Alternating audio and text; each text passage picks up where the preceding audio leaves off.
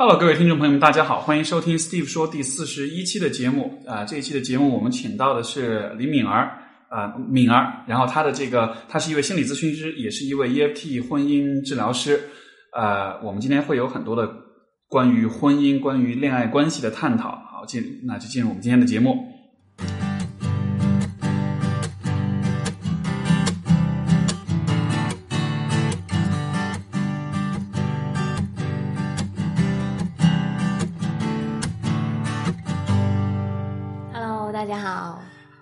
敏儿，所以因为最开始我对于 EFT 的了解，一开始我是跟你有些探讨，被你的这种启发之下去读了一些书，包括我之前写的东西，聊到蛮多关于 EFT 的东西的。就是这个疗法，感觉在国内好像也不是特别的，就是它的这个影响力可能不如精神分析这么广啊。是的，但是是好难跟他抢啊。就 对，但是就是我其实会特别好奇，从你的角度，因为你做 EFT 的时间应该蛮久、蛮资深了。嗯，所以，以从你的角度，如果假你看听众们不了解什么是 EFT，你会怎么去描述这个东西呢？其实呃，这个是专门做家庭和婚姻的一个疗法，因为嗯很多人都以为心理咨询师就要面对一些焦虑症啊、抑郁症的人，但事实，在家庭当中，家家有本难念的经嘛，这个就不是说一个博士、一个硕士就能搞得定的难题。对，对吧？所以我觉得专业的人就做专业的事，那我就嗯做这一块就好。嗯这一个就是呃，EFT 它主要专注的就是家庭和婚姻，而且我选它的原因就是它有很多的研究报告，它的有效性啊，它的那个呃有效的呃持续性啊都很好，嗯所以嗯我觉得应该在中国有这样的一个呃专门的疗法去处理这样的问题吧。所以最开始你其实是在选择你的，因为每个咨询师都会选择他们的方向。是啊，那对于你来说，你在做选择的时候，是因为看了关于这个疗法的呃实证研究，然后你觉得它是一个认可它的这个效用，所以才这么选择。对啊，对啊，其实我自己本来就很想去专门服务家庭和婚姻的，嗯。然后其实，在国人了解更多的是 CBT 的家庭和婚姻治疗，就好像行为啊，教导你怎么聆听啊，对吧？对，这种就是在很多的地方都有教，嗯但有治疗性的东西很难找的，所以我也很有幸，不知道为什么就看 到了这个 这个话题，但是就这个话题会进入你的，就是婚婚家庭跟婚姻这个话题会成为你关注的方向，就是怎么讲呢？因为这个会从你个人的角度来说，你这个会有任何的个人意义或者个人价值吗？哦，有的，我觉得，嗯，在中国发展这二十年来，嗯哼，呃，没钱变有钱是不难的，当然需要打拼了，但是这个并不是说特别难要实现的东西。嗯，但是在这二十多年来，婚姻和家庭在裂变的啊，呃，然后我觉得就算是有很多的成功啊，或者是工作的价值，但是一个家庭不太好的时候，其实带来的那个困难和灾难性也很多。我刚刚才听到一个朋友跟我分享，他的朋友的孩子前几天跳楼了。哦天哪，然后他们是一个离异的家庭，但是离异那个恨没有消磨掉，所以孩子就变成了他们的棋子啊。嗯，然后一个就是说我要教他学国学，一个就说我要带你去一个很好的学校。是其实说就说两个人的教呃那个教育观念不一样，但是其实是两个人对对方的恨，然后传递到孩子身上。其实那个孩子是分裂的。是，我觉得，所以有一些这么样的一些演变的影响，其实婚姻是一个很核心的地方。你你刚才尤其说到，就是说呃，有这么一个我们处在这个这么几过去的几十年有这么样一个变化巨变的过程，可以说，呃，因为我们现在我们身处广州嘛，广州、嗯深圳这边应该算是就是这个可能改革开放最开始影响到的中国的这个城市或者是区域，所以在因为因为因为平时我我的工作是在上海，然后嗯我接触的一些咨询师其他地方也有，那我不知道对于你来说，呃，像比如说像广州这样一个城市这样一个氛围，嗯婚姻或者婚恋这个东西放在这样的一个特定的环境里面，嗯你你觉得它有什么怎么说呢？有什么特点呢？有什么比较就是说跟广州的文化或者是这个区域有关联的东西？嗯，我觉得，嗯、你来到广州，你也感觉到广州是一个有点不太一样的城市，它是有韵味的一个城市来的。然后，呃，老人家经常有句老话，就说以前的东西快了就要修，嗯现在的东西快了就要快。嗯，我是出生在一个比较传统的家庭里面，爸爸妈妈其实我觉得他们是蛮重视婚姻，而就一辈子我觉得蛮相亲相爱的。然后就算是爸爸有一段时间是生了很大的病啊，整个人都很大的变化，但是妈妈的那种支持。那种不离不弃，我觉得对我蛮感动的。但现在回过头来看，不扎实的婚姻，大难难临头各自飞嘛，有多少个人能做得到？我觉得很难哎。所以我蛮心痛现在的婚姻的那种变质。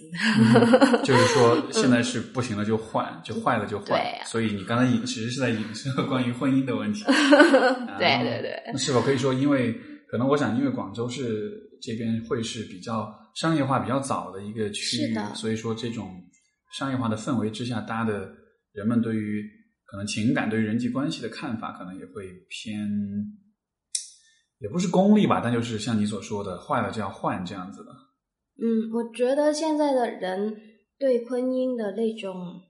希望会变得越来越少的。嗯，呃，当一个婚姻出现问题，从我个案当中看到，他们最多耗两年。嗯，然后觉得没希望，他们都会选择分手啊。但是老一辈的人可能会比较冷冷耗，但我不不赞成说冷耗的婚姻就好。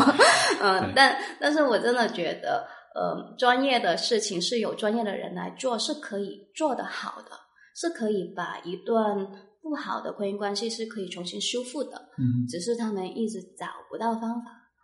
所以，所以既然这个样子的话，如果别人要问你说，比如说你的家人，或者问你说，那你做 EFT，EFT 到底是什么？它为什么能够能够帮助到人们的婚姻？你会你会如何回答？我觉得对我最大的一个理解就是，我们都是一个有经验、经验带来改变的，就是认同这样的一个事情嘛。就好像我们学游泳，我教你说的理论。但是你不会游就是不会游，对吧？如果呃，当有个教练教了你五堂课、十堂课，你学会了游泳，呃，两年后、三年后把你扔到水里面，你都不会淹死。这就是经验，就是学到的经验，其实会影响到、改变到我们。那婚姻也是一样的，我给你很多的技术，教教你很多的方法，教你怎么去听，教你怎么去回应。可是如果没有学到，或者是在这个恶劣的婚姻当中，觉得没有改变的话，这些东西会很快就会放弃掉的，对吧？如果只是一些理念的概念性的东西，嗯，包括现在大家所讲的，嗯，婚恋观啊，就是就是说，好像就好像对，其实我觉得就是说，可能现在大家对于通过心理学的角度去做的很多工作，就好像都是我感觉好像更多的是从这个。对，就是从从知识上、从认识上教导来做改变，教导、说教，呃，而且包括我觉得，我之前读过一个论文，就是关于这个心理学的中国的本土化。它有一个很有特色的一个东西，就是中国人很讲思想工作，呃，对，做思想工作这样一个事情。所以说，当一说到了这个心理咨询的时候，就会觉得这个就是就是他就会人们就会自动把这跟思做思想工作联系起来。对，所以这个工作越来越多的变成是一种嘴巴上的语言上的一种。对啊，所以他们其实我很多个案都会有这样的思想，他会问他说：“老师怎么办？你教教我们吧，我们回去应该怎么办？”就。他们觉得，如果你不教他一些可以回去做的事情的时候，他们自己是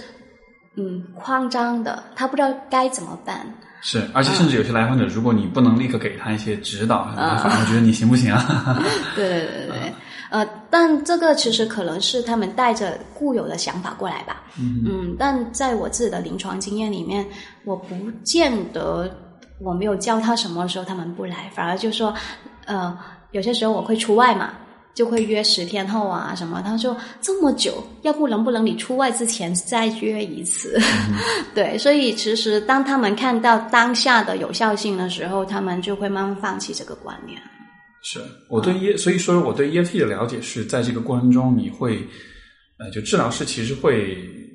鼓励这个两夫妻俩，就是说就在这个现场就会有一些。尝试有一些，比如说一些以前没有讲过的话，或者是去创造一些这种新的体验，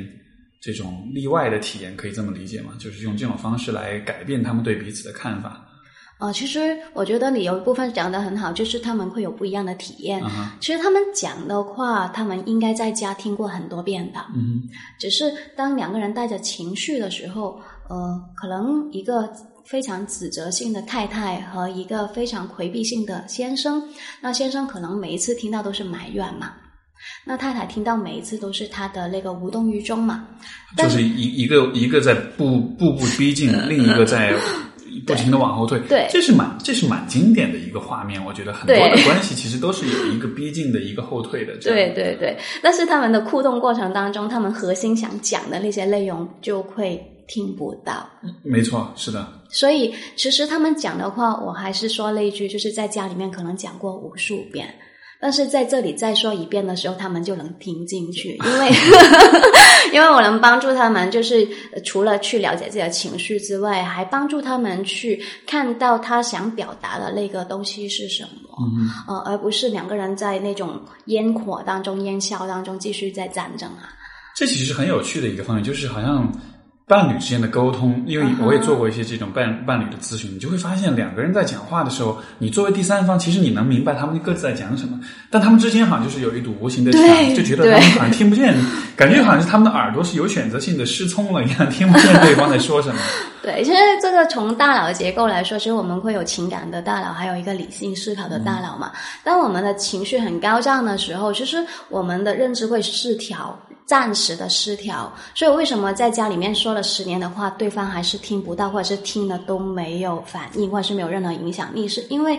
他要用很多的精力去处理他们情绪那一部分，就好像我们的电脑 CPU，如果是它运行很多很多软件的时候，它可能会单机或者是卡机，是一样的道理。如果他们的情绪没有有效的去调降和一个调整的时候，他们从来都没办法去处理那些有用的认知方面的东西，所以说教并不是没有用。但是当一个人在回到家，两个人的关系很恶劣，认知又失调的时候，这些就没有用。对，所以说教是在情绪稳定的情况下，但是遇到那种情绪会不稳定的场景，可能就就不管用了。而且我会觉得，其实这是一个蛮重要的问题，就是说，呃。就我的印象是，作为国人的话，其实我们一直以来还是比较多的关注的，还是就是我们的教育也好，我们的文文化的这种期待也好，我们更多偏向于关注的是认识上的东西。嗯哼。但是对于情绪这个东西，我感觉好像是偏忽略一点的。在很多情况下，因为你看，比如最经典的说法就是，呃，我们就会强调说这个。不管是发生什么样的矛盾冲突，我们最强调就是要讲道理，对吧？就要要要人要理性，不要太意气用事，不要太冲动，不要太感性。就好像我们有点会妖魔化那个，就觉得像一个怪兽一样。对，就觉得你如果是感性的，你如果是情绪的，你就是会失控的。对你就会失控，就好像似乎，我的理解是，如果我们是出发点是以 维维稳，是以这个维护和谐的话。那么可能的确就会比较抗拒情绪这个东西。那咱法官呢，律师了。对，但是婚姻，但是其实婚姻里面维和维持这个和谐，并不是唯一的。一个目的，而且有的时候如果刻意这么做，其实我理解反而会是影响两个人关系的。所以我会觉得好多人都会有一个不太全面的认知啊，就觉得理性是很好的，情绪是不好。但是我们所有的呃行为啊，我们对这个人是否喜欢呐，我是否愿意呃付托我的终身给你，其实本来就有一个感受性在里面。所以其实心理学是讲知情意嘛，没办法说我认知教导就可以改变一个人。所以其实并不是说我们忽略了。认知，认知也要去改变，但是前提下，就是如果我们不去看那个情绪带来的影响的时候，单单只是讲认知，所谓的说教，那没有用。就好像我们搬一个东西的时候，我们只是搬一边，另一边就一直拖在地上，就拉不动啊，所以要两边一起端。然后情绪 EFT 是一个入口，嗯啊，所以就是这个意思。你说到这个，我想起我曾经有一个嗯。我曾经有一次去面试，然后就是最开始我刚开始工作的时候去面试一个那个咨询师的一个职位，然后呢，呃，面试我的这个是当时这个是这个中心的这个负责人，当时他就跟我聊，然后就是也聊到婚姻嘛，就是聊到家庭啊婚姻，因为有很多这样的个案啊什么的，他他跟我也巴讲了很多东西，然后当时我也刚刚入行，我觉得哇，你看你你懂得很多啊怎么样的，然后然后就在聊的过程中。他他老婆给他打电话，而且是那种我估计我不知道他们之间发生什么，但是他一接电话，整个人变了，他整个人的表情就很不耐烦，然后就说我在谈，我在跟人谈事情，就在说，就感觉好，然后再解释，就好像是那边应该是唠叨他吧，我不知道唠叨的是什么，但是他就很，然后然后然后然后就很不耐烦说我在我在面试，我有事儿，怎么怎么着。然后那边就一直不不依不饶，然后最后就火了，然后就就就特别狠，就就就就就是在电话里就有点吵起来那种感觉。啊！我当时坐在旁边，我就特别想笑，我就觉得，就当然不是笑他哈，我只是觉得人好像都是这样。如果你在自己平静的时候，其实要把你道理讲明白很容易，但是当情绪一上来的时候，你能否在 能否把你的情感和你的认知整合起来的话，这个可能就是一个很多人可能很难做到的一件事情了。特别难啊！我觉得，其实听起来他觉得不耐烦，是好像他觉得太太一直都不太信任他，他要解释很多遍，然后太太都不听啊，所以他的不耐烦应该形成了一段日子。一个一个一 个，它是一个循环，是一个习惯啊。嗯，对啊。那哎，那我好奇，从如果从你的工作的这个视角来看的话，呃，在婚姻里面，你觉得？比较普遍的，就你所看到，你认为比较普遍的情况，或者比较普遍的这种障碍，一般是什么样子的呢？普遍啊，出轨、外遇啊，嗯哼，然后婆媳，这是两大难题。所以我遇到的比较多的是这种，然后还有一些呢，就是他们本来没有任何的外遇和呃婆媳的问题的，但是两个人要不就是吵吵闹闹，觉得对方不适合自己。然后，要不然就是冷暴力，呃，这种的话，通常是发生在孩子四五岁就结婚六七年左右的夫妻会比较多。然后，外遇和婆媳关系的，就是结婚呃一两年或者是十几年的也有。对，嗯，外外遇的话，这样一个状况怎么看呢？其实外遇是很难处理的，嗯，就好像嗯，他第一次外遇。还是再次外遇，嗯，譬如说他外遇是每一个都是不一样的人，还是再发现的时候 还是那个人，那意义都不一样。没错，对啊。我我那个昨天，因为昨天晚上就是我问，因为我问朋友，我说晚上就是去哪里玩啊，吃烧烤啊比较好。嗯，那朋友跟我讲了一个，呃。我一下记不起来那条街的街名了，就是在那个呃，就是珠江新城那边有一条街，然后兴盛路，兴盛街，对对，兴盛街，对，没错。然后当时我朋友就他就很邪恶的讲，他说你知道吗？他说那个到了周六晚上，那条街的那条街上面的小三比广东人吃过的胎盘还要多。我还第一次知道哎。这个话当然有点、有点、有点、有点毒舌哈。嗯。但是，嗯，我们当然我们不是说就是一定要要归结为是地域的问题，但就说在中国有很多的地方，在这种尤其是经济发展比较好的地方，嗯，在呃，可能尤其在男性的这种群体当中，我觉得是会有一些这种一种期待，就是说你有小三，或者说你有婚外情，这个好像是一个很正常，甚至是有点被鼓励的这样的一种现象呢。所以在这样的情况下，呃，像出轨、外遇这样的情况，我觉得好像就会怎么说呢？就它就不单是一个感情的问题，它好像有一个社会的文化的这种给了他一些允许的空间的样子。而且大部分都是中层或者是高层人士比较多。嗯哼，没错，对。嗯，我不太知道这个跟文化有什么分，有什么就是关联的地方。那我觉得很多。就是研究吧，我不知道国内的研究是怎么样，但是国外有一些研究就是说，呃，女性和男性的外遇比例是多少？很多人就是说，哎，其实很多的男性都有外遇，女性都是比较忠诚的。其实不一定，在外国来说，它的相差 大概好像是十个百分点左右。所以其实也差的差别不大。对，只是男性来说，呃，国外和国内都一样的，就是他会炫耀。他会跟他的兄弟之间、他的朋友之间去炫耀，然后会带出来，甚至可以讲出来，对不对？但是，呃，女性的呢，通常有外遇，她是腌着的，连她的闺蜜可能都不知道。有一些就算是曾经外遇过，到去世那一天，可能都带着秘密嗯到那边去。这就是看起来男性和女性的外遇好像分分别很大，那个数据分别很大，但其实实际上并没有。嗯，国内有这样的数据吗？就国内就是有统计过找不到，我好好奇。嗯嗯，对。因为但但是但是我我想说，就是有很多中产阶级的女性哦，其实嗯，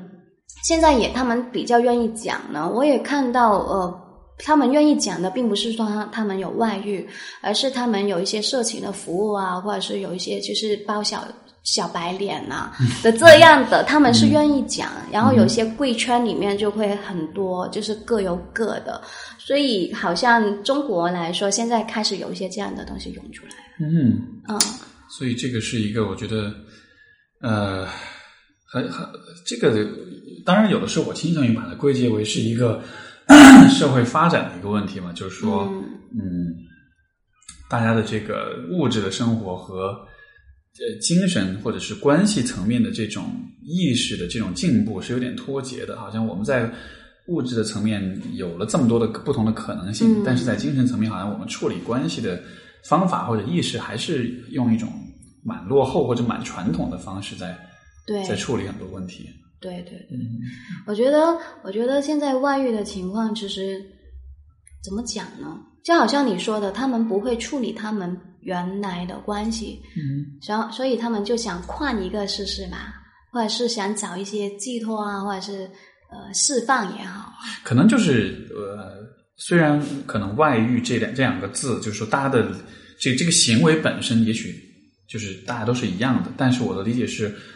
不同的人选择做这件事情，他的动机或者他背后的这个需求，其实有可能是不同的。嗯所以说，像你刚才讲的这种，也许他是希望在现有的关系当中得到一些解脱，得到一些这种，就是我在我在我跟我的原配之间就是太多问题，然后我想要换一个更轻松的一个一个一个一个关系环境，所以我可能找另外一个人。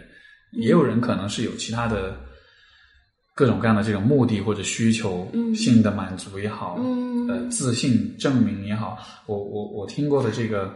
呃，我觉得很有趣的一个，之前我因为你知道 PUA 嘛，就是这个就是所谓泡学，嗯。他们就专门教男生怎么去搭讪女生这样的。嗯。然后我曾经认识一个这个圈子里的一个也是比较资深的一个人，有一次跟他聊天，他就说，他就说，呃，他就说我说你赚的是良心钱，因为我因为我明确说我不是做 PUA 的，我只是教大家怎么去想，就是交往沟通这样的。嗯他说他们这个行业是赚的都是昧着良心在赚钱。我说为什么这么讲？他说因为你知道吗？他们他说你知道吗？我们的很多的客户其实都是什么？其实都是已婚男人，就是他们在年轻的时候，他没有没有钱，没有这个吸引力，没有这个自信去、去去去，就是说去跟女生约会这样。他结了婚之后，随着他的工作越来越好，越来越有钱了之后，就开始有这样的这种野心了。但这个时候，因为可能他情感的方面他并不懂怎么跟女生交往，哦所以说他反而是在就有点像是你在年轻的时候，呃，凑合了一就对，对，就是你你就凑合结了一个婚，但实际上你的那种心里面那种征服欲也好，那种自我证明的那种，在没有是没有满足的，所以需要在这样的情况下，就是再再去花很大的很多的钱去学很多这样的一些一些东西。所以我当时听到就哇，原来还有这样的，刷新我的三观。那我觉得你刚刚说的那种属于是主动外遇嘛，嗯还有一种是被动外遇啊。被动外遇。对啊，嗯被动外遇的意思是说，可能他本来也没有想过要有外遇，但是不知道为什么就有个人就觉得他很吸引啊，然后就慢慢就发展起来了。所以我觉得被动外遇的那一种，可能是他自身也是有需求的，但是有一些就是说不拒绝、不主动、不负责任嘛。好像说是哪个星座是是双鱼还是 水瓶，好像是这样的。对，那种的话，就是说，好像到最后的时候就觉得，嗯，责任不在我啊，是他勾引我啊。但是这个又是我我我在想，这个是不是就有引出一个问题，就是说，因为婚姻的假设是就是一生就这么一个人，但是实际上你其实很难保证你这一生不会遇到那种，即使你结婚，但是还是有可能让你怦然心动的那种人。嗯这其实是一个挺大的风险，我觉得在很多关系里面。嗯，我觉得这个一定会，因为我们喜欢的人在这个地球上面是应该有很多相似类型的人的嘛。嗯但是我觉得恋爱和婚姻不同的地方，就是说恋爱我是可以随时说拜拜的，对吧？而且大家都是自由的，没有一个捆绑，没有一个合约，对不对？那婚姻其实就好像两个人签订了一个合同、一个合约，我觉得是有责任的那一部分。所以我觉得要进入这个婚姻的时候，是否你已经决定好了？我觉得这是一个决定，就不是说我就不会以后遇到另外一个我喜欢的人，而是在遇到的时候你。下一步你要怎么做？你的决定是什么？我觉得这是一个成熟的人的表现。所以有些人就说年纪到了，我要嫁人呐、我要结婚呐、但是后来就会抱怨说这就是我凑合过的，不是我真爱。我觉得屁呀、成年人了。哎，对，但是但是，我觉得道理是这样，就是但是你的假设是一个人是成熟的，他是能够嗯为自己的选择和决定负责的。但是问题就在于，呃，因为你看现在社会普遍有一种催促大家尽快结婚的这样一种压力，嗯哼，但是很多人他的这种，我觉得他的自我的探索跟成长，其实还是在一个有局限啊。对，还是在一个变化的过程中的。所以说，很多人我觉得他在刚刚走入婚姻的时候，他的也许他的成长都并没有真的完成，或者甚至说开始。嗯很多人可能还处在一个比较模糊的状态。这样的情况下，我倒就找心理咨询师自我成长。可能就是人的变化，我觉得还是挺难预测的。你很难想象三年五年之后的你会是怎么样的心态。但是我们也很难想象三年五年后的另一半是什么样子，人都是会互相都会变化的没错，所以我觉得这是一个，好像我们在打乒乓球的时候，我们是互相配合、互相成长和互相竞争的。然后一个人在往前走，一个人在一直在原地的时候，那当然那个距离会越来越远。所以我觉得婚姻是两个人在不断的自我成长的时候，或者是不断的变化的时候，我们怎么样去可以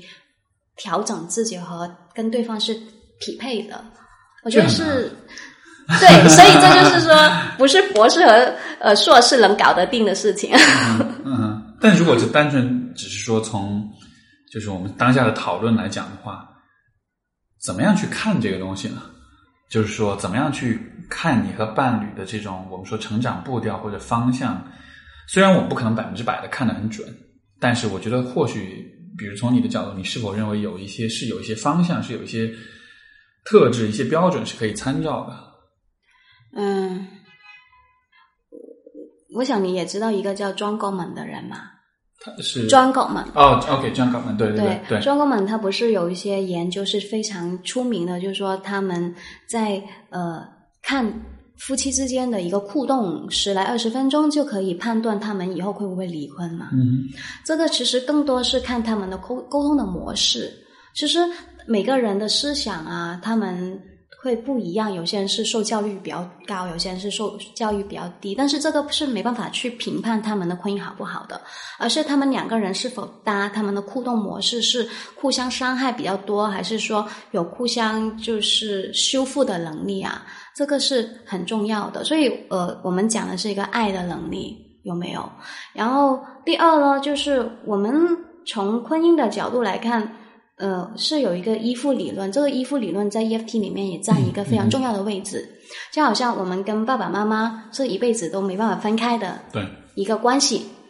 其实更多人家就说是一个血缘的关系，对不对？所以无论怎么样，他们都是在我们心中占一个很重要的位置，他们的话都一定是有影响力。那其实一个成人的依附理论是讲两个人在一起两年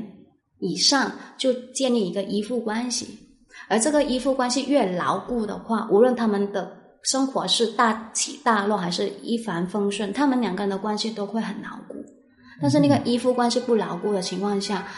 就算一点点的风吹草动都会带来变化。就好像，呃，我有一个个案，他只是就是关于呃婆婆婆也是婆媳关系嘛，就是婆婆是在外地住的对，然后小孩子小的时候就让她过来帮忙带，这样就出问题了。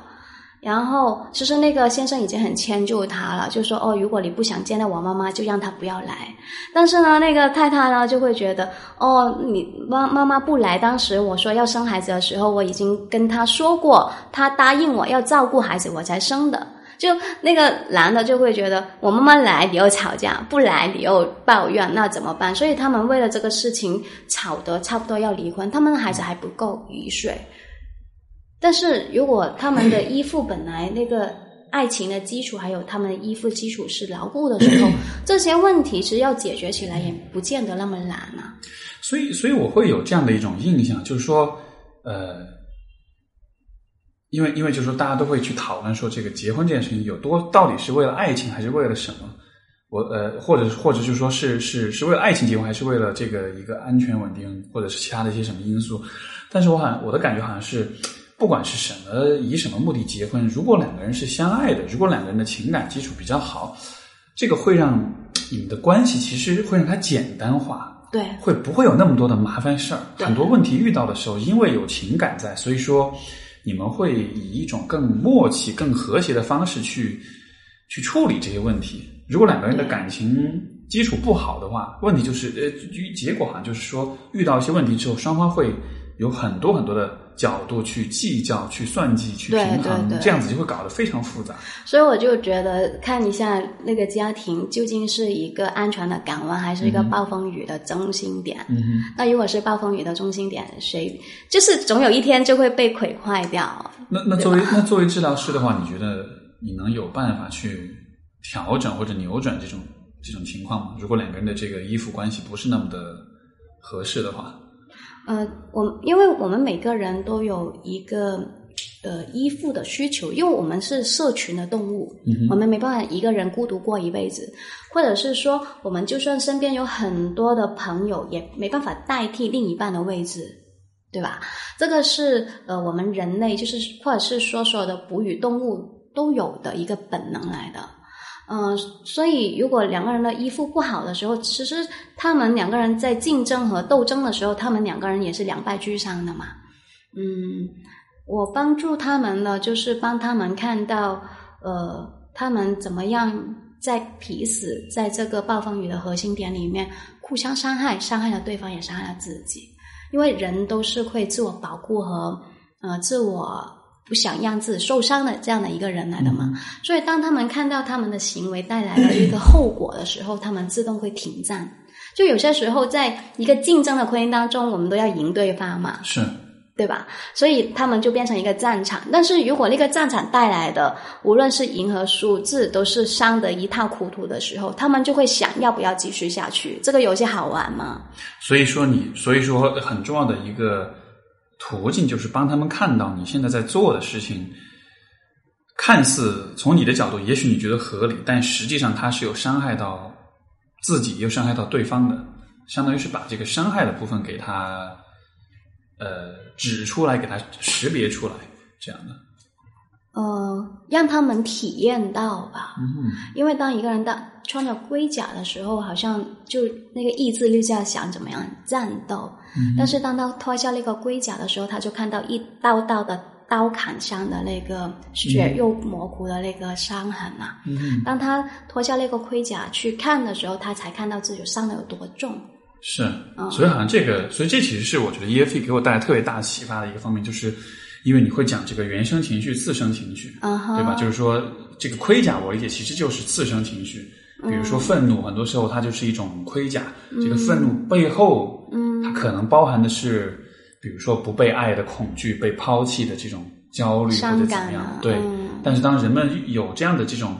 情绪的时候，外外面会加上另外的一层，嗯，呃，具有攻击性的这种，嗯。呃，像愤怒也好、指责啊、攻击，就是这样的一些东西。嗯，就好像这样一个一个把透有点透过现象看本质的这种感觉。对对对，对，因为因为好像我觉得我们会在呃亲密关系里会会会有一个假设，就是你的伴侣表现出来是什么样子的，那么他就是什么样子的。但是好像我们比较少去考虑，他表现出来的样子可能是为了掩盖、为了隐藏他真实的那个样子。但是好像有这样的一层。呃，保护膜对，有这样一层保护。但是如果你们透过这层保护看到对方的话，好像就多了一层理解，就多了一层对对方的这种接纳，我感觉是这样的。对，就好像我们人 不会无缘无故的穿盔甲，我们只会有战乱的地方的人才会穿盔甲。所以，当一个人穿着盔甲，然后大家一身的刺的时候，我们要想想那些刺是从哪里来的，什么时候生出来的，这一部分是需要去探索的部分。嗯，这是个很好的，我觉得这是个很好的点，就是这些刺是怎么来的，是从什么地方生出来的。嗯。有些可能是从当下的关系里，嗯，也有一些可能是原生家庭，原生家庭的这个这个部分。嗯。我觉得我不知道吧，就是好像不带刺的人，其实真的还蛮少的。没有怎么被伤过的对。这就是一一部理论里面讲的安全型的人。嗯但中国可能 百分之三十左右吧，不知道30%到不到？对，哼，哦，因为因为你想，如果从小的经验当中，你一直带刺啊，就是我们说假设是那百分之七十的带刺的人，他们在有了自己的婚姻之后，这又是一个更加强化这个带刺或者这种盔甲的过程。嗯然后他们的小孩子在这样一个环境里长大，像比如现在很多七零后、八零后，大概小孩子应该已经不小了，嗯这又是新一轮的这种伤害的这种传递，就好像我不知道吧，就是如果从这样一个角度来说，有的时候我会有一点点小悲观，就觉得嗯，嗯这种问题如果没有。就如果没有外力的介入的话，没有像咨这个咨询师、治疗师的这种帮助的话，这个东西好像是会一代一代传下去的。模式会对，因为我们都是学回来的嘛。嗯我们很多人都说自己会变成自己最不喜欢的那个人嘛，不知道为什么，因为就算你是多么讨厌，可可能是爸爸妈妈，但是你没有新的参考，你可能理论啊、认知啊，呃，可能会经过学习会不一样，但是那种模式是没办法有新的替代。这就是呃，当一个人他还是不会游泳的时候，他还是在水里面也会像他爸爸那样挣扎。因为他看到，就是我很讨厌我爸爸在水里面挣扎，然后又没有用，然后又呃把别人都拉下水的那个嗯又恨又可怜的样子。但是他自己这几年、十几年、二十多年之后，自己掉在水里面，他还是不会游泳，因为从来没有人教过他。很难哎，我觉得要学一种新的模式。就比如说，我拿我自己的经验来说，嗯就是比如说在处理矛盾、处理冲突的时候，嗯就当下我感觉我能处理的嗯。算是还、还算稍微好一些，但是我觉得这种变化嗯。可能多少是来自因为你做咨询师，因为你有这样的一些经验了之后，嗯，就是嗯其实是花了蛮长时间来积累来调整，对。嗯。那所以说，如果是比如不是做这一行的，或者说这个他没有接接受过这样的一些训练，他完全是靠自己的话，好像真的很还蛮难改变的。特别难，因为我们虽然说意志力哦，虽然有些人说我为了我婚姻，我要我要咬紧牙关啊，然后就把学到用到，但是意志力可以让你撑多久？是，最多两年三年，对不是对？嗯、所以呃，心理学有个概念叫做矫正性经验嘛。嗯，其实这个词我也觉得可以用在婚姻治疗里面的。呃，为什么 EFT 的教师不教导？就是说，意志力可能一开始你觉得老师教的很对，你觉得回去马上有效，但是没办法持续啊，因为你还是你啊。是，所以，如果在呃治疗当中，他们两个人有一些新的经验，那个经验新的经验是对他们是两个人都是有好处的时候，然后慢慢在强化、在放大的时候，那这个就变成一个自然而然的一个他们新的模式了。你能举个例子吗？是新的经验，就是说比较常有的、比较经常发生的状况是怎么样的？嗯，就好像刚刚你在说那个打电话的那个情景，其实呃看起来是很好笑的一个情景。其实我们已经读到里面有很多的东西，譬如说呃那个先生是嫌弃的，是不耐烦的，是觉得太太是不信任他的，所以他不断的解释，但是解释都没有用的时候，就只能去指责和生气，对吧？嗯然后那个太太不断的追问，其实是心里面有很多的猜疑，觉得先生，我猜哦，不一定是对的，没有见到真人，对没关系嗯，就会觉得可能先生有什么都不跟他讲啊，我不问的时候他还不跟我讲，我问这么多还跟我说一丁点，嗯对不对？所以他们就一直在追和一个在打打退对方的那种状态。那矫正性的心经验呢，就是其实太太为什么要不断的追问？其实他想追问的，他很多人就会觉得有一些太太会经常 check 先生的行踪啊，觉得他很不信任啊。其实他是想看一下，呃，他的先生的心在哪里？他的心有我吗？当我在呃紧张想追问你的时候，你可以主动的给我安全吗？可以让我放心吗？可是恰恰先生的不耐烦是认认证了，就是说先生心里面没有我的，所以我要大声的告诉你我在这里啊，所以不断的重复，这是他的需求。那先生其实也是希望是在这段关系当中是被信任的。我在外面干事的时候你要放心，然后我就可以踏踏实实的干事，然后回到家的时候我就可以就是跟你有一个好的家庭、好的氛围啊。但是这个是他们的互动当中没办法体验，而两个人都想得到的。对对是，女方可能是希望被重视，男方是希望被信任，但是他们的这个对话的过程是不能传递出这样的两个两个需求，他们传递出是另外的感觉。是的。是的，所以矫正性的经验呢，就是说，首先让他们看到那个盔甲下面的那一层是什么，他们的需求是什么，他们渴望是什么，然后再帮助他们怎么样用他们不追不打的这样的行为模式里面得到他想要的。因为其实蛮可悲的，就从那通电话里面听得出来，他们是从来没有得到过嘛，嗯，对吧？是是。所以我觉得这也是一个其实蛮大的挑战，就是说，因为我觉得很多的伴侣关系当中的冲突是会把注意力放在就是具体的这个事情上面，放在这种语语言的逻辑的这种呃争辩上面，好像一个侦探一样。对对对，要就要从对方讲的话里面找出蛛丝马迹来说这个呃这些话到底意味着什么，到底证明了什么，包括我要怎么去说服你。嗯，但是实际上这一切的争辩都只是像是一个。像是一种媒介一样，它其实传递真正想要传递出的，其实是背后的这种这种需求，被重视也好，被信任也好，被爱也好，对，好像就没办法听懂啊。对，就是我们，我就觉得好像就是很多人是会迷失在这个争辩、争吵的这个这个过程里面，是但是这个东西本身就它并没有太大的价值，我会觉得就是对，它是一个甚至会有一些误导性在里面，会让你错过真正的重点是在哪里。对对对，我记得我有一个来访者，嗯，就是他突然间在那一次咨询之后，他就说：“我发现我们吵了很多冤枉的架。”嗯哼，啊，他说我们好久都没有好好聊天过，像今天一样。哎，可可以可可以想象这样的伴侣在相处的很长的时间里面是怎样的一种状态啊？嗯，因为你又很亲近，但是两个人又并没有并没有真正意义上在。听懂彼此到底想要些什么？对啊，嗯，所以，哎，这个行业也是任任重而道远啊。因为你说这样的意识，包括刚才你讲的，就是说关于一个呃，就是有可能很重要的一个步骤，就是我需要知道我自己的需求是什么。但是，光是这一层的这种自我觉知就很难，就对，嗯，并不是每一个人都能够有这么强的这种反思能力，说我在关系里期待是什么，呃，需要是什么。所以靠反思挺难的，我觉得，因为在那种战火当中，在那种情绪高涨的时候，其实很多东西就好像你说的迷失了，找不到方向。他们只是在一个劲的在那种情绪当中沉沦嘛。所以 EFT 教师并不是说我要帮你看清你的情绪这么简单，而是透过那个情绪，我要看看你想要的是什么，为什么要不到？嗯，你是在什么事情？对你相当于是在解构他的。行为，他的语言，去看他背后隐藏的需求是什么？是的，是的。所以，呃，我们看到有情情绪、有行为，还有依附的需求，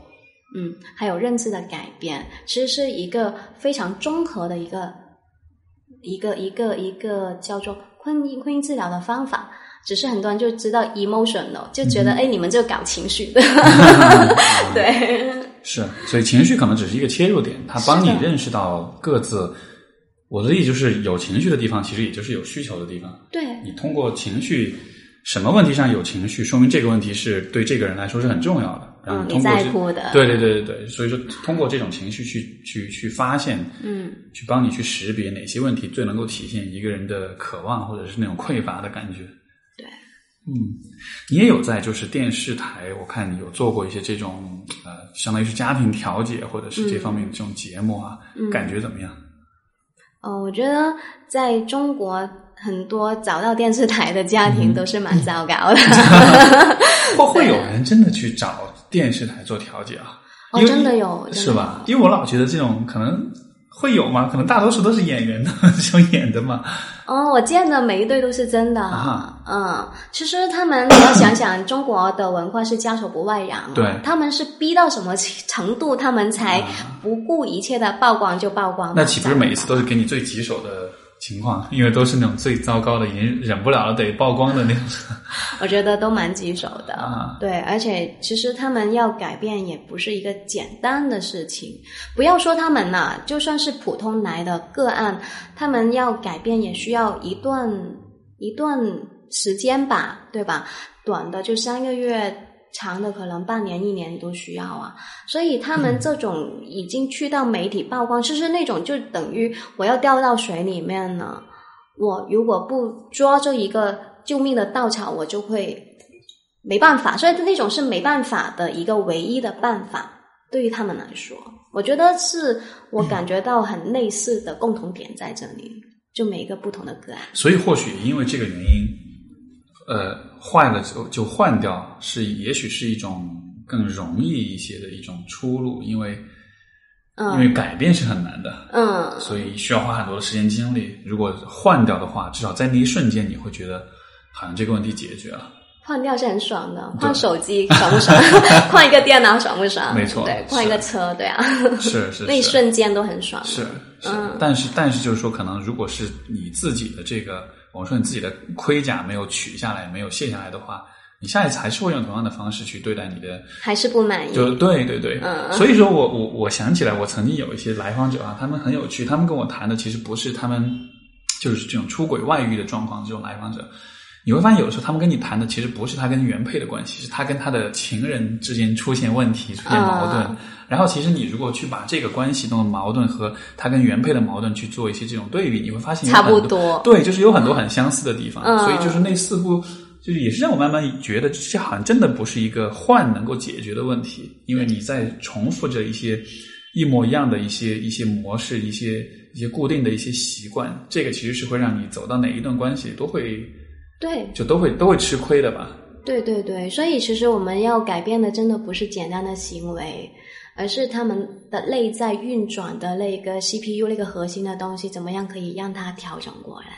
这个是呃人性很深的地方，包括一个人的价值观啊，一个人对婚姻的看法，嗯还有一个人对另一半的看法，还有对自己的看法。嗯，对，有些人长满刺的人，看起来是很凶的，很难靠近的，可能他的内心是很自卑、很脆弱，就是他太自卑，他才需要生出刺来。所以他如果自我不强大，或是那个调整，让自己调整的健康一点的时候，还是不行。我你说这个点，我觉得非常非常有道理。就是说，因为我我我在自己的生活中，我的观察，我的家人也好，朋友也好，嗯有一些那种，因为曾经我会有这样一种误区，那种看上去很有刺，或者很凶，或者很攻击性的那种人对，就是说 哇，就不敢怕，不敢惹他们。嗯但是实实际上相处的久了，或者说越发的了解了，你会发现这样的人，说的难听点，这样的人是最容易搞定的。但就说呃，我觉得比较积极点角度，就是说，其实这样的人，他的内心的那种匮乏感、那种渴求，其实是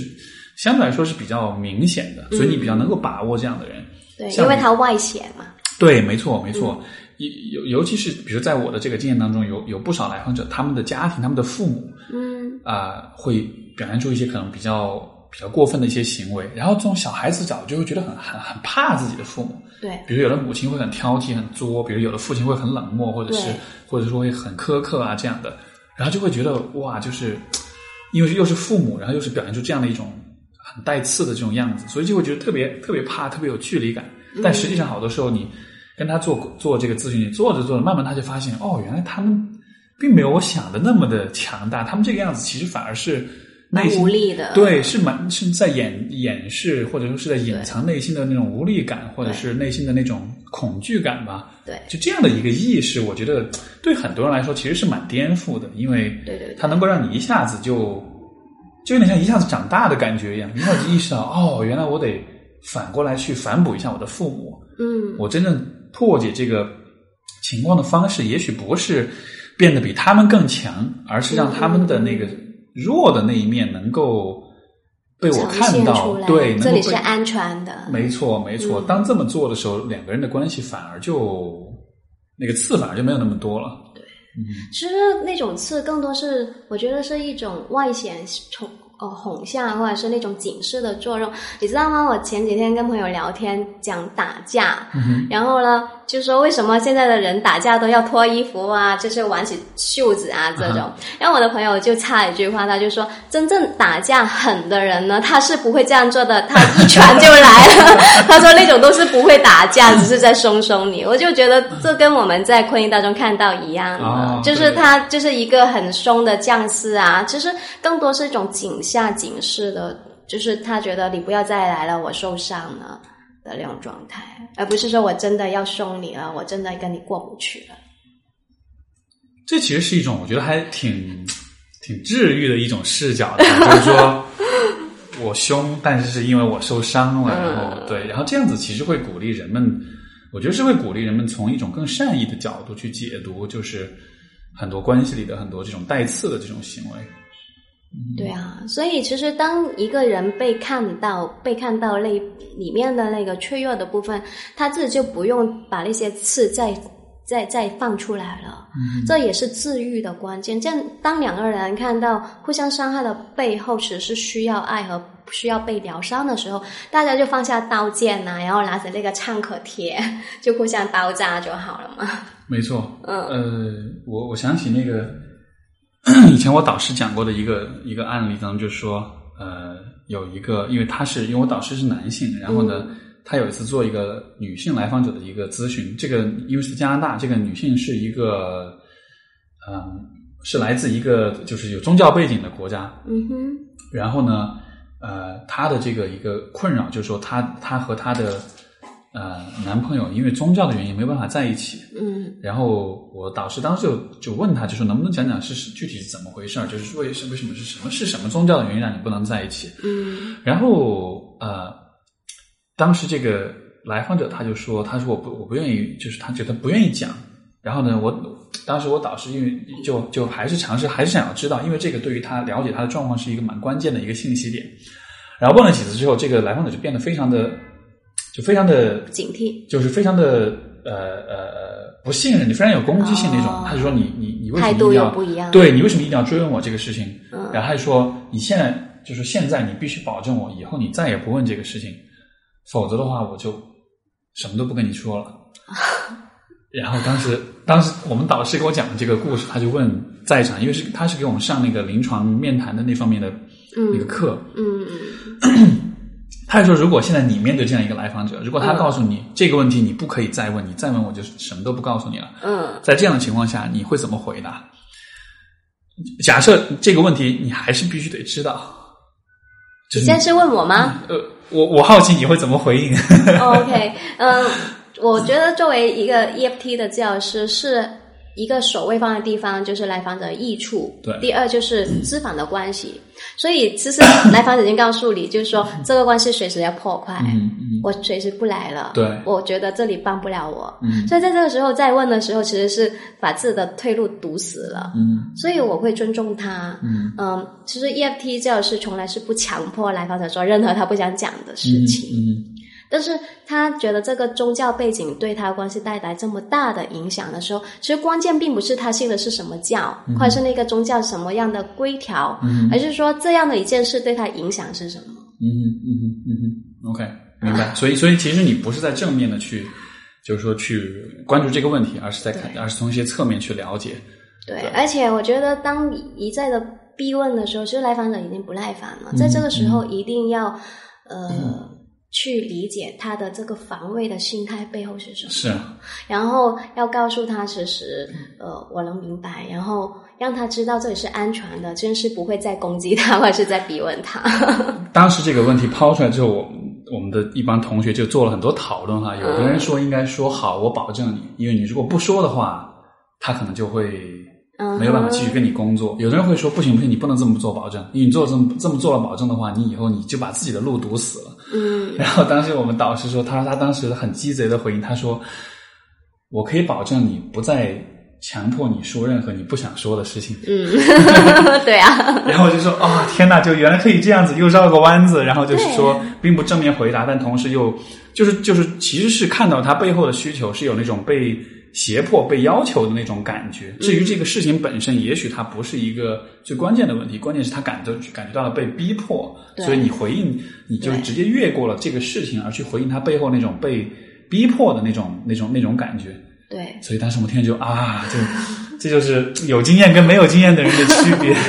没经验就掉坑了。没经验就 对，没错，因为这真的是一个很容易掉坑里的一个问题。对，所以，所以就是，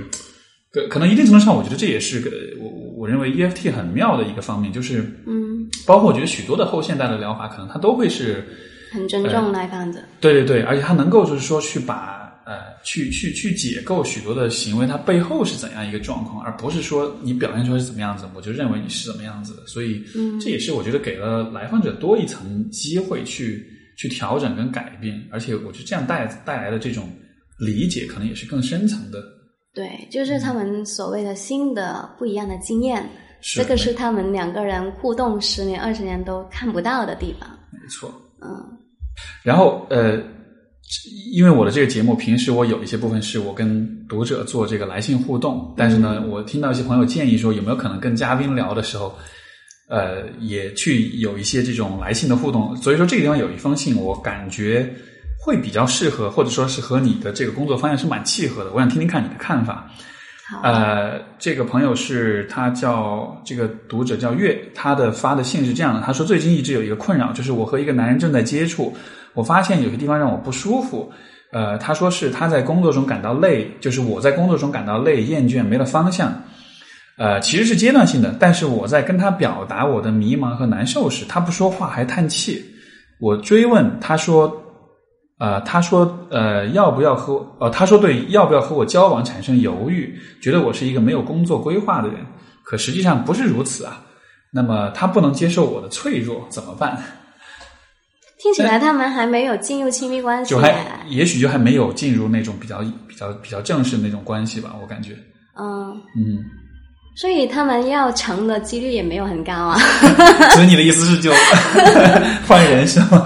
没有，我觉得这个还没有进入的时候，其实是讲那个匹配度嘛，就好像我们跟来访者接触的时候也，来访者也会看真实的匹配度，嗯嗯，不适合的就见一面就没下次了嘛。是，那如果他说他的那个想呃发展的男性朋友是没办法接受他的脆弱的时候了，或许就是他想要给他安全感的那个人不是他，嗯这是第一。第二呢，就是可能他所谓的想让对方接受他的脆弱，是不是他的表达太快了一点，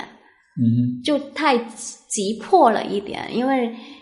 才没有开始啊，为什么要袒露自己这么多？是，嗯。因为他这个这个这个来这个来信的这个读者，他也说到，这个听众他也说到，他说他似乎不能接受我在他面前表现出脆弱无助，他会把犹豫和对我的失望写在脸上，这让我没有安全感。嗯，和他聊过我的感受，也说过希望他能安抚我，没有效果，所以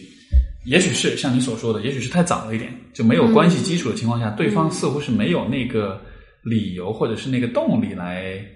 对，接受你的这种脆弱。我是你的谁呀、就对，没错，对对对。对，所以我觉得这个真的不需要说两个人是否怎么样去相处和经营的角度，而是说你这个人是你要选对的人吗？嗯，我觉得从这个角度来考虑，可能更适合他吧。而且你会觉得，就是其实每一个人的脆弱是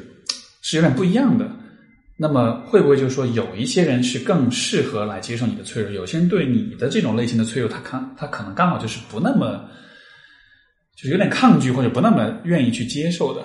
所以好我像觉得，我会不会一觉得那个第一就是匹配度，第二呢是是否合时宜。就是当你是我的另一半的时候，我真的想我有任何的不开心、难过的时候，你在旁边，或者是你能懂我，或者是你在陪陪伴我，对不对？可是两个人只是普通朋友的时候，告诉你我有多么的痛苦、多么的难过的时候，谁有这样的一个义务要承担这一些？不好的情绪，所以我觉得，嗯、一个人如果一个成熟或者是情情商没有太低的人，其实会做一些比较合时宜的事情，而不是说看到谁都要剖开吐皮给你看，你看这里有个伤口。哎，不过这里面我就在想啊，因为你看，如果两个人的关系的发展，你要是能对对方有进一步的信任，好像一定程度上也是需要有一些这种这种披露，就是说，对我我得看看你是否能跟我聊这些方面的问题。对但是可能他的这个，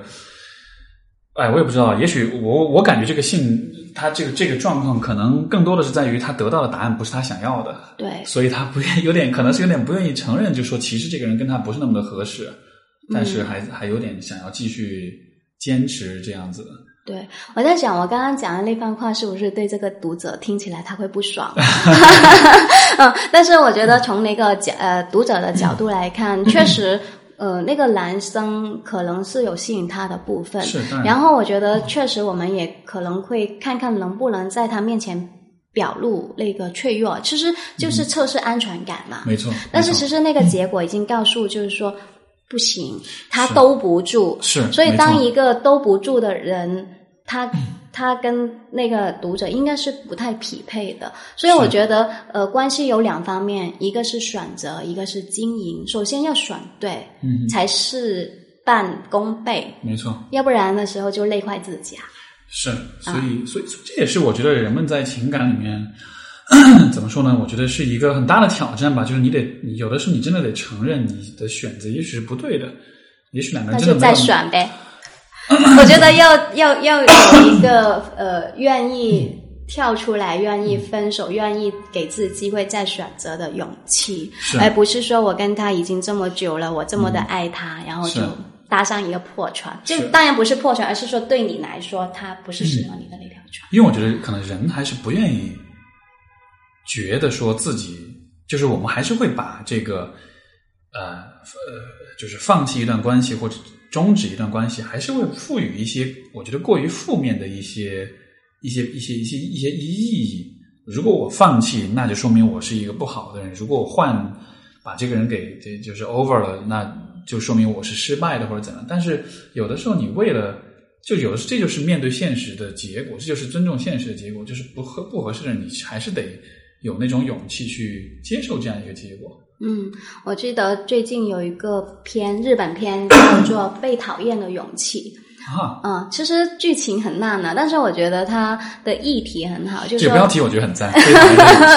对对对，就是当你拥有自真正的自由和想做自己想做的事情，做一个呃自由的人的时候，其实你就要不要去讨好别人，或者是呃看重别人对自己的评价。而是说你自己要看这看清楚，就是说这个东西我是喜欢还是不喜欢，我要不要配合？如果我就是不喜欢的时候，何必要戴着面具呢？没错，没错。嗯哎，我觉得很重要，因为就是说，如果这个呃你不能接受自己被讨厌的话，嗯那么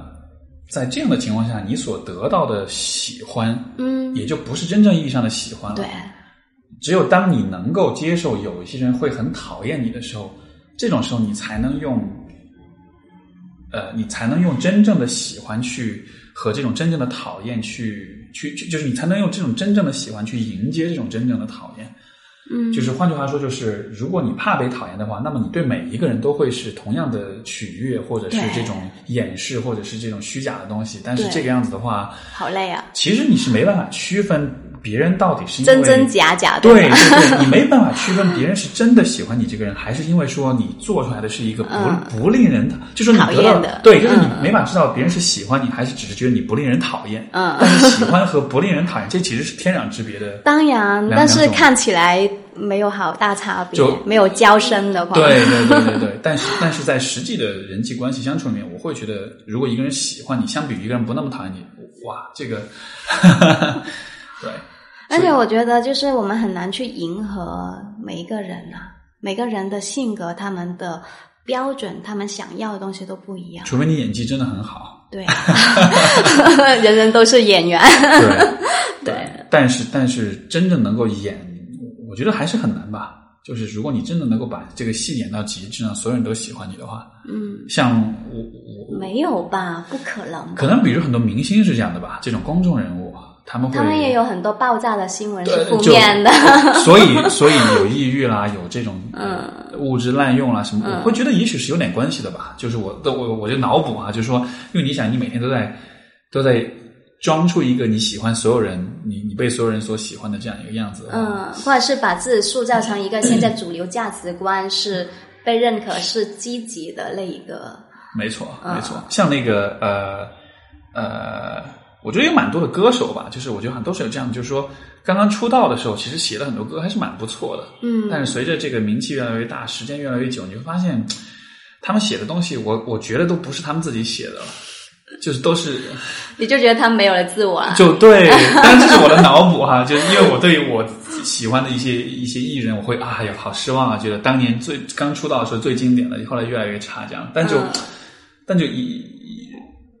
我觉得在普通的生活中，我觉得可能也会有类似的情况吧。所以我觉得很有意思的现象就是说，可能他这样是呃，就是迎合主流价值观，就是讨好更多人嘛。对但是也是被一些人讨厌他，其实他还是会被讨厌的呀。那与如此这样子，要不做自己更好啊？没错，哎，对对对对，我觉得这说的很对。你怎么着，你都会被讨厌。你就算是最主流的，你还是会被原来的被非主流的，或者说是被小众的一些人会讨厌。对啊所以怎么着都会被讨厌，你还不如就是这样子的。嗯，好的，好的，好的。那我们今天的这个节目，哎，我觉得很有趣，就是说，呃，关于 EFT，我我觉得我们能够去透过今天这个这种刺，透过这种盔甲去看待很多问题。我会觉得不光是啊、呃婚恋当中，其实我觉得关于人的很多行为，可能我们都可以有这样一种视角，就是说去透过他外表的这种表象去理解，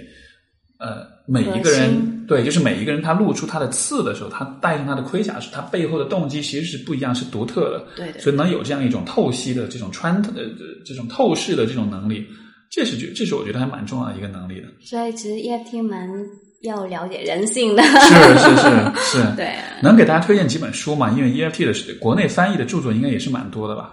嗯、现在来说有四本，但是嗯有很多都绝版了，买不到 了。淘宝上应该能淘到啊 呃，可能就翻、翻印的那种。翻译的啊。那如果对大众来看的话，有一本叫做《亲爱的，我们别吵》，台湾版叫做《抱紧我嗯哼，抱紧我啊！我比较喜欢台湾版的那个翻译，比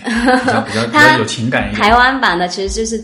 呃直接的翻译。啊，明白。嗯，然后可能不知道是不是国内的出版商觉得中国的夫妻得比较多吵吵闹闹的，是是是 是，对对对对所以所以，亲爱的，我们别吵。这个书是那个应该是那个苏江省苏江省写的是吧？对，是亚马逊上面，因为我以前有推荐过这个书，我我啊我也有看，我觉得真的写的蛮赞的。他就是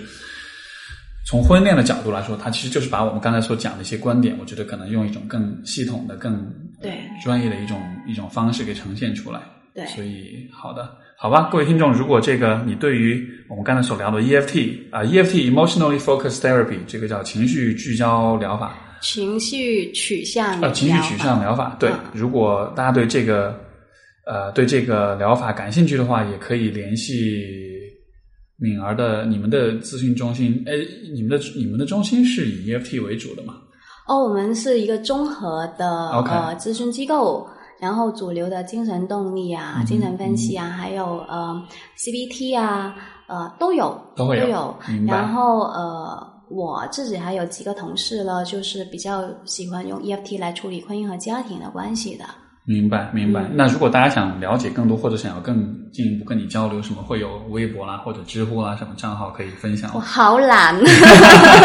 都有注册，但是不更新。好的，好的，没问题，没问题。那如果这样子的话，就是让大家知道这是个呃，如果是在广州的朋友，可以来这个红树林嗯，红树林，红树林心理咨询中心，对，然后找我们的敏儿老师帮你拯救一下你的婚姻。讲的太伟大了，没有那么伟大。好的，好的，好，那非常感谢敏儿，我们今天的节目就先到这里。好，拜拜。好，各位再见，我们下期节目再见，拜拜。